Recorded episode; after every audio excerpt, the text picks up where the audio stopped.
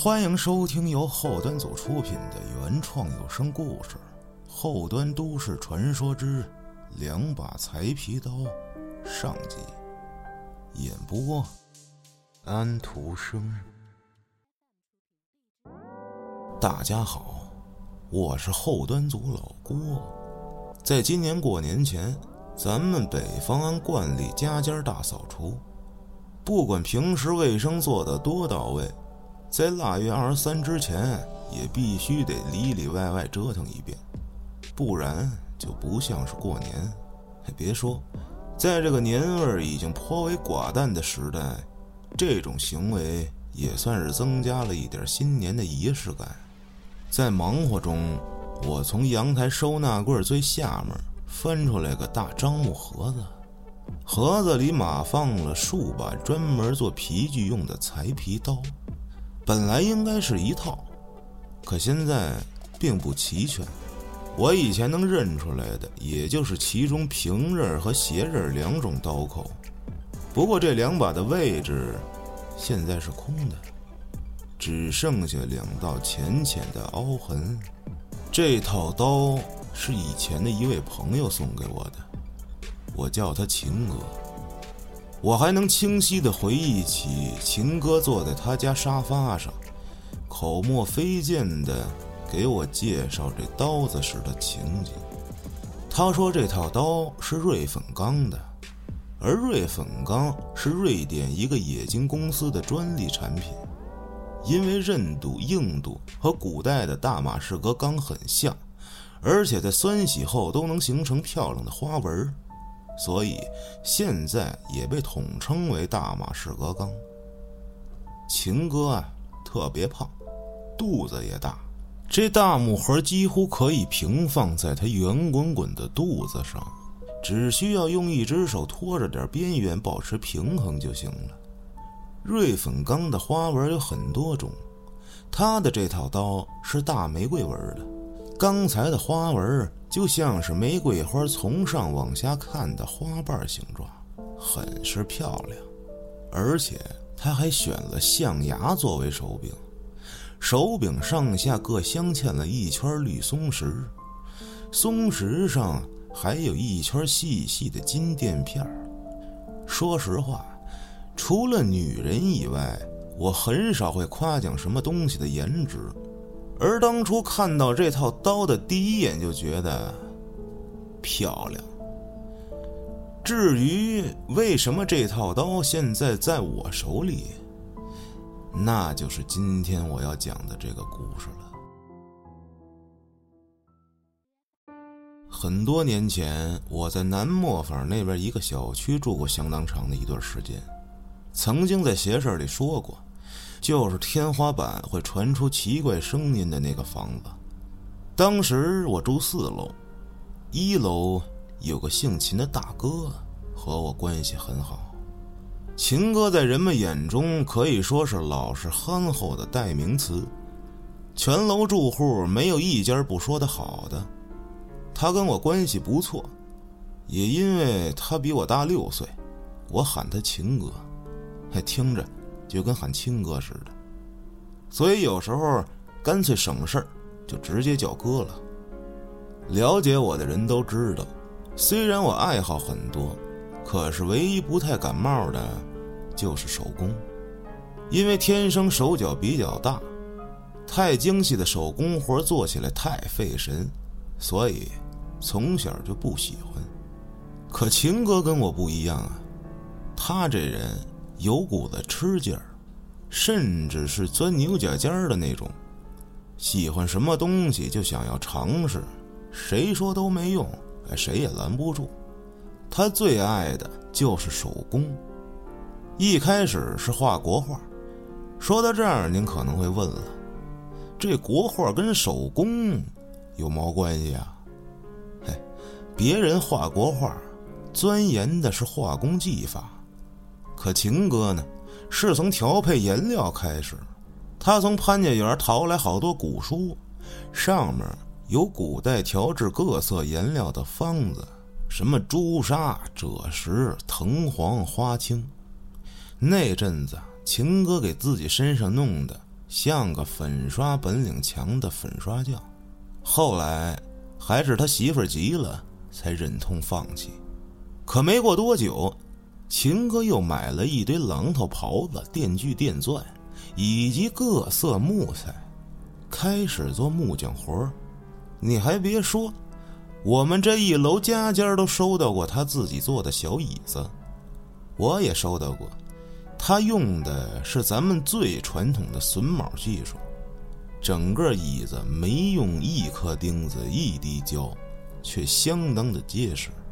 可惜我那个在后来搬家时不知道怎么就丢了。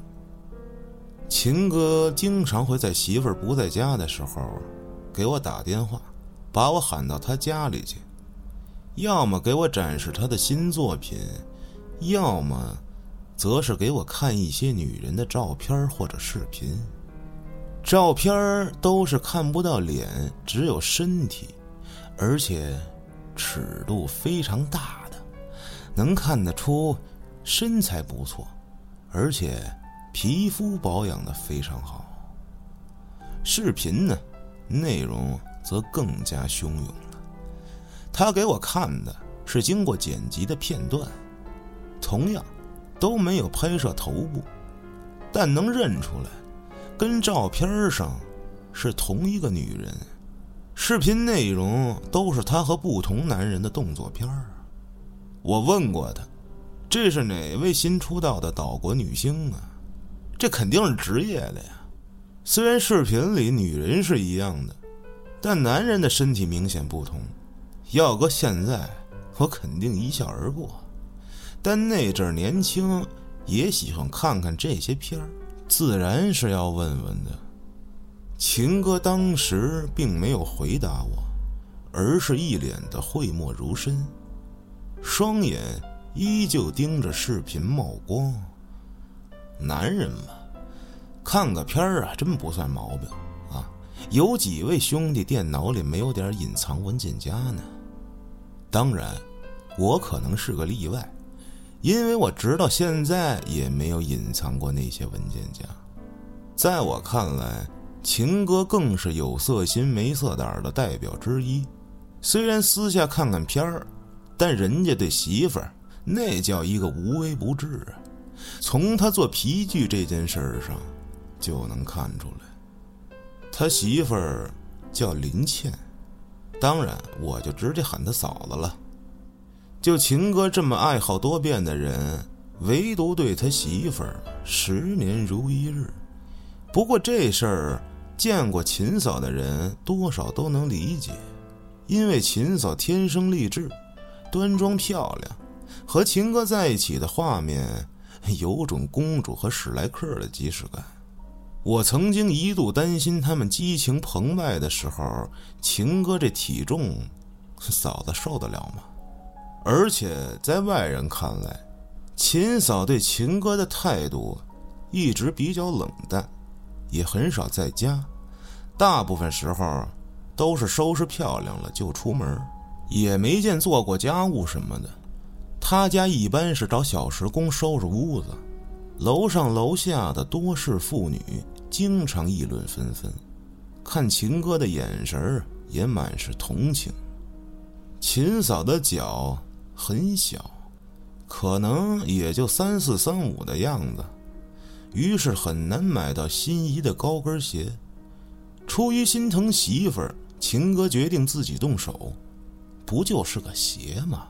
说干就干，从定做鞋楦、切割缝制皮子，到更深度的揉皮制皮、染色皮雕，秦哥都学了一门清。从那时候开始，秦嫂就再也没从外边买过高跟鞋了。而且他每次给秦嫂做一款鞋，都会做两双，一双穿，一双放起来收藏，美其名曰“爱的象征”。说实话，当时我真怀疑这秦哥是不是练足啊？这套刀具就是在他做皮具的时候特地找人定做的，用他的话说。工欲善其事，必先利其器。这要不是怕自己折腾钢材原料、打磨之类的噪音太大打扰邻居，他真惦记自己买机器跟原料自己动手。我们都说秦哥应该起个外号，叫不求人。你们可能会觉得，秦哥是不是每天什么都不用干啊？其实吧，确实是。这得感谢改革开放政策好，以及秦哥家祖辈儿。当年有钱先置地的觉悟，秦哥在三十岁时就从供电局办了停薪留职，安心当起了拆迁户包租公。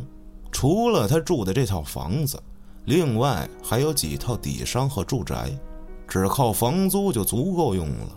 用他自己的话说：“有大胸则无大志，活着舒服就得了。”确实，因为怕。一般女子平胸而论，都论不过他。那年也是这个时候，端午前后，天气已经开始热起来了。有一天喝完酒，我嫌热，开着空调，光着膀子就睡着了。结果第二天起来腰就不行了，估摸着是着凉引起的，去拔了两次罐子，虽然有缓解。可还是不能长时间一个姿势。偶然的，我发现家里的沙发很适合我。哎，这组合沙发每个座之间，它不都有个凹陷吗？躺在那儿的时候，正好可以把屁股放在凹陷里，完美的支撑我这饱受摧残的老腰啊，以及臀部曲线。所以那一阵儿，我一直睡沙发。有天晚上七八点钟，我正美滋滋的窝在沙发里看电视，突然传来一阵敲门声。我开门一看，是秦哥，赶紧让他进屋来。虽说我家楼层不高，可天气热，再加上他身材魁梧，秦哥已经一脑门的汗了。他递给我一个大牛皮袋子，说：“嗯。”送给你的，我一脸疑惑，打开一看，哎呦！当时我就觉得这腰也不疼了，这腿也有劲儿了。您猜怎么着？这袋子里装的呀，是一只复古的医生包。我这样说，差不多女孩都知道这种包的形状，而男同胞们呢，此处敲黑板了啊！这医生包啊，并不是咱们玩游戏时抢到的医疗包或者急救包，那到底是什么形状呢？你们看过威尔史密斯演的《黑衣人》吗？第一部，那个跟寄居蟹似的养猫老大爷提拉着那包，我从少年时期看完那电影就一直喜欢那个包，后来只见过类似的。始终没有在电影里第一次看到时的惊艳感，可秦哥送给我这包和电影里的实在太像了，我当时都傻了。那形状、那做工、那皮质，完美。手摸在上面，感觉应该是我这辈子摸过最软的皮了，而且比油蜡皮更细腻。我跟秦哥说，如果要给我这个包，必须收我的钱。当然，我明白这不是钱的事儿，可无缘无故的送这礼物真的太重了。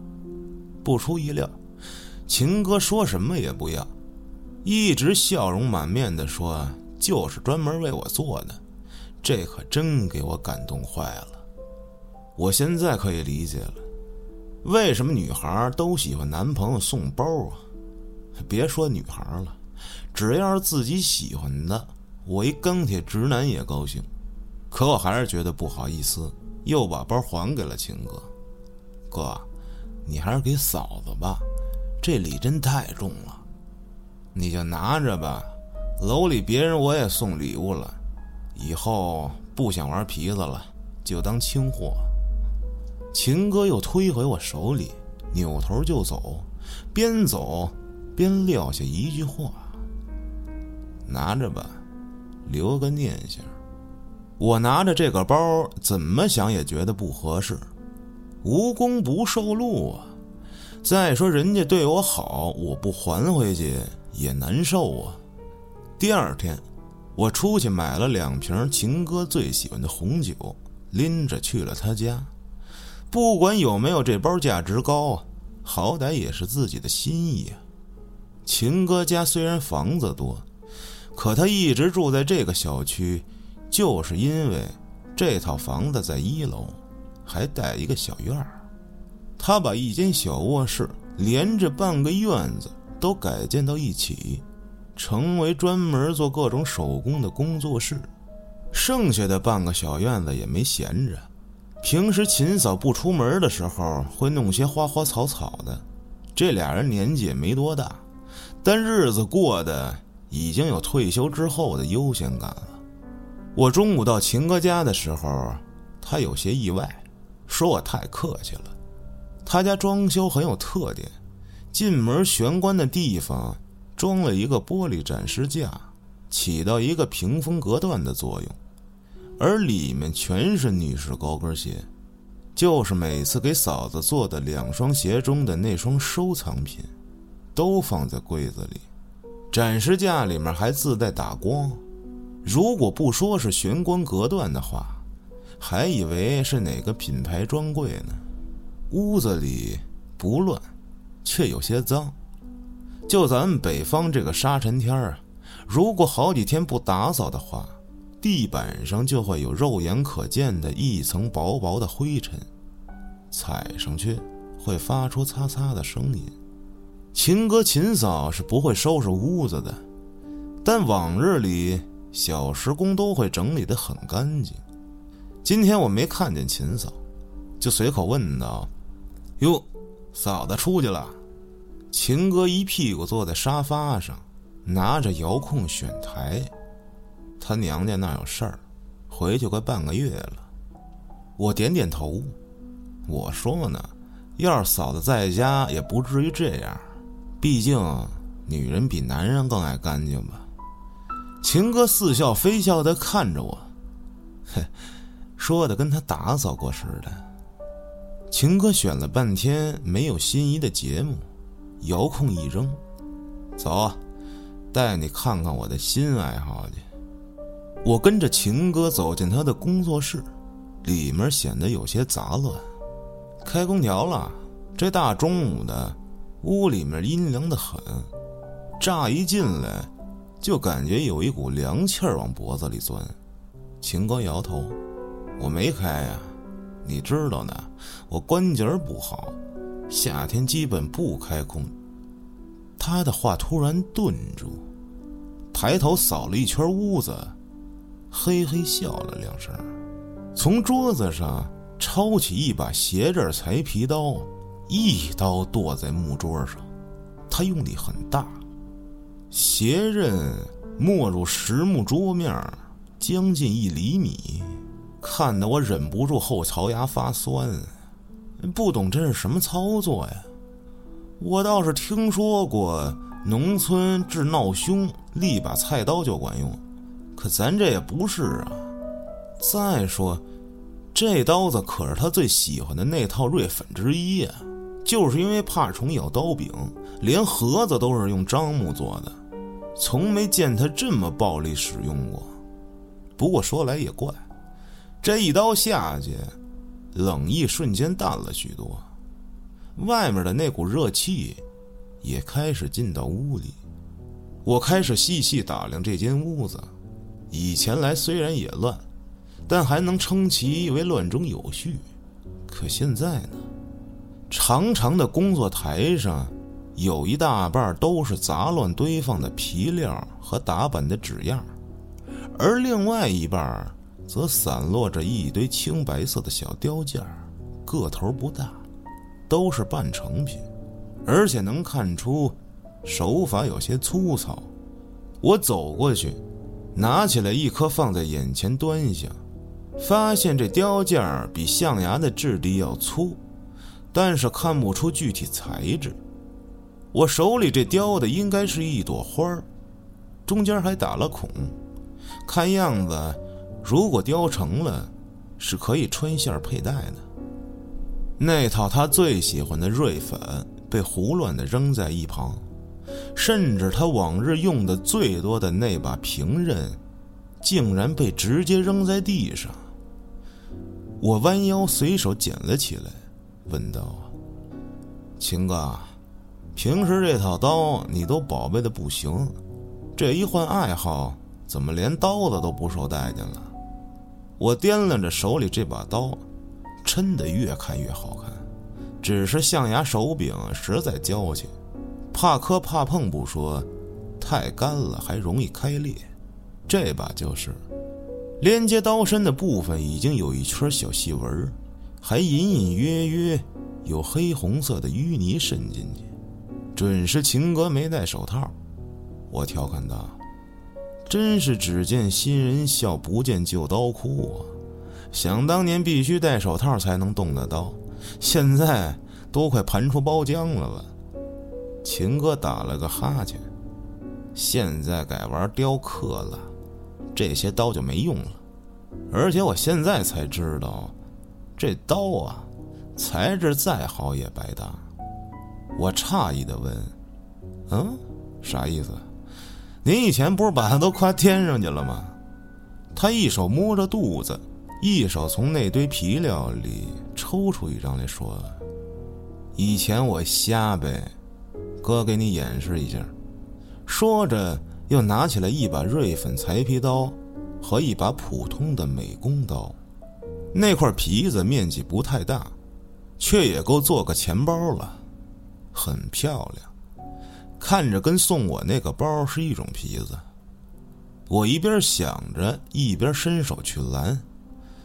这么好的皮料拿来试刀，呢可太浪费了。可秦哥压根儿没理我这茬儿。抓着两把刀，依次从那块皮料上狠狠的拦腰划过。就在下刀的一瞬间，他脸上表情突变，平日的和蔼劲儿消失无踪，取而代之的是一种泄愤的表情。可这泄愤中，好像还掺有一丝快意。我说不上那是什么表情。反正能看出来，他并不讨厌这皮子。片刻后，他把切完的皮子举到我眼前。这瑞粉钢是挺好，但我现在才知道，作为裁皮刀，其实材质不那么重要，最重要的是刀刃的薄厚和角度。而且有的皮料就是喜欢便宜货。你看这张皮子，挺漂亮吧？用锐粉刀的话，没切透，也没切平整，而美工刀的效果要好得多。我定睛一看，确实是，锐粉刀还不如裁纸刀这边切的干脆利落。不过，我发现了这刀的一个新功能，什么功能？剔骨削肉。说完，他自己哈哈大笑起来。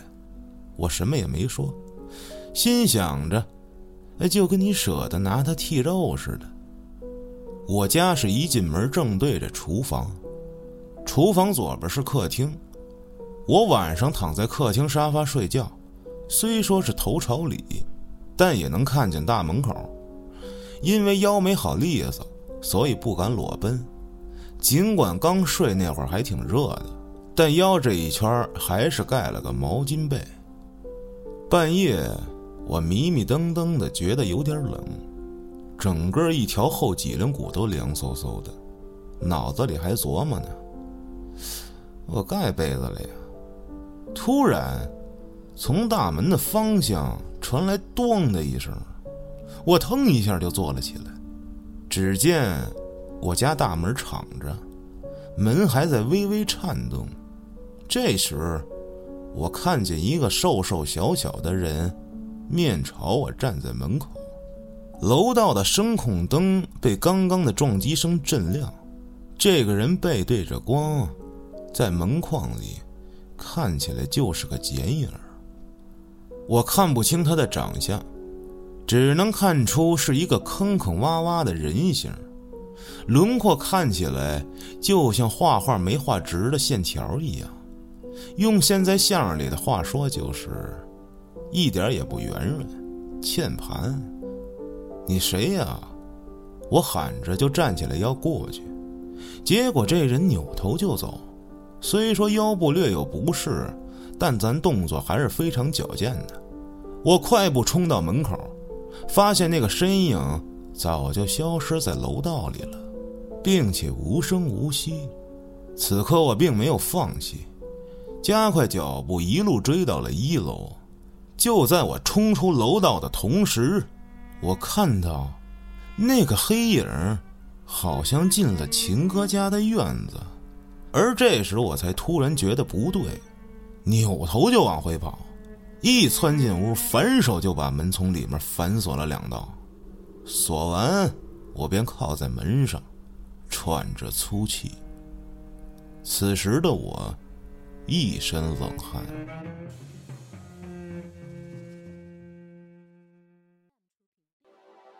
您刚才收听到的是由后端组出品的原创有声故事《后端都市传说之两把裁皮刀》上集。